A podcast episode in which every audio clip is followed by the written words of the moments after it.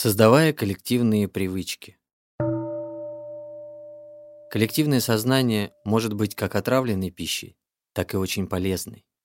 Коллективные привычки мышления, слов и действий также делятся на здоровые и нездоровые.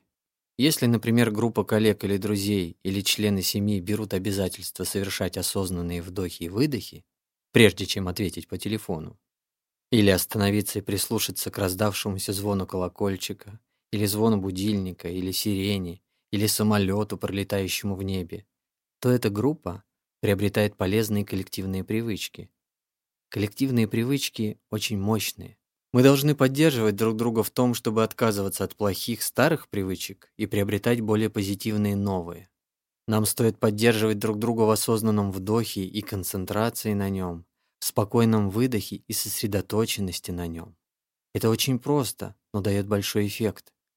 Если каждый останавливает свои мысли и осуществляет в унисон со всеми осознанное дыхание, то все мы перестаем быть отдельными индивидуумами.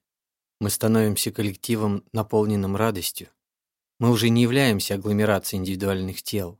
Мы действуем как общность, как суперорганизм. При этом рождается энергия нового уровня, гораздо мощнее той энергии, которую мы генерируем, осуществляя осознанное дыхание или ходьбу по отдельности.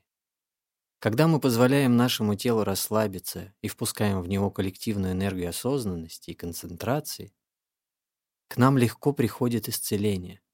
Особенно глубоко целительной оказывается коллективная энергия осознанности и концентрации в те моменты, когда мы сильно огорчены и расстроены.